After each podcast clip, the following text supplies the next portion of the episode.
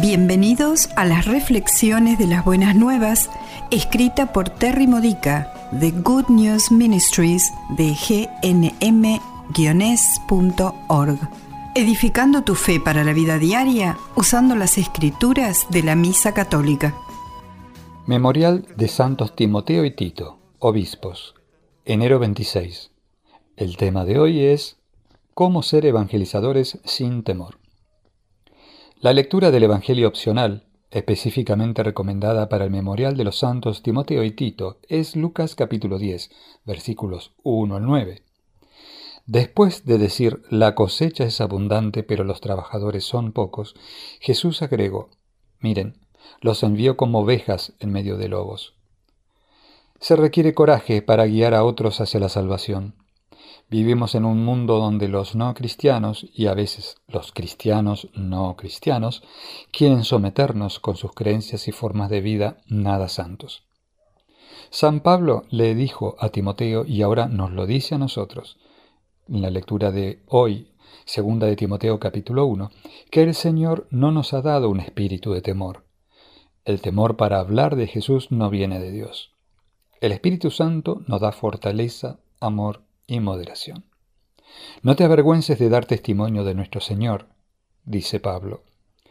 Cuando le permitimos al Espíritu Santo que avive las llamas de nuestro llamado para compartir las buenas nuevas, se nos ha dado poder sobrenatural para respaldar nuestras palabras. Tristemente, no vemos que pase mucho esto hoy en día, como los primeros cristianos sí lo experimentaron.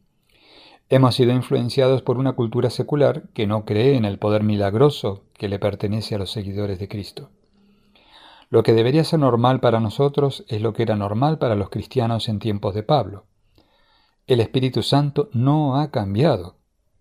Cuando dejamos que el fuego del Espíritu Santo se renueve en nosotros y nos sobrepase, suceden los milagros. El Espíritu Santo también nos da amor, un amor tan apasionado por las personas que nos rodean que nos da una alta motivación para hacerles visible a Jesús para ellos. Y con la moderación que el Espíritu nos da, podemos elegir superar el espíritu de temor. Las oportunidades se presentan todos los días en nuestras circunstancias ordinarias. Todo lo que hacemos debería dejar ver la luz de Cristo. ¿Quién cerca de ti está pasando por una tragedia o una dificultad? Ellos instintivamente buscan una luz que los guíe hacia la esperanza, amor, sanación y a la restauración de la bondad. Quienes cerca de ti no tienen suficiente fe. Ellos quieren tener la seguridad de que Dios se preocupa por ellos, están prestos para crecer. Si sientes que no estás preparado para usar las oportunidades actuales que permiten que de ti resplandezca Cristo, aprovecha la gracia extra que está disponible en el sacramento de la reconciliación para ser la luz que estás destinado a ser. Permite que tu interés por los demás sea el combustible para tu luz. Esta ha sido una reflexión de las buenas nuevas de Good News Ministries de gnm-org para más edificadores de tu fe o para conocer más sobre este ministerio, ven y visita nuestro sitio web. Encontrarás reflexiones de las buenas nuevas disponibles para recibir por correo o por mensaje de texto, retiros en línea, recursos de oración y mucho más, para ayudarte a conocer el amor del Padre, para acercarte más a Cristo y ser lleno del Espíritu Santo.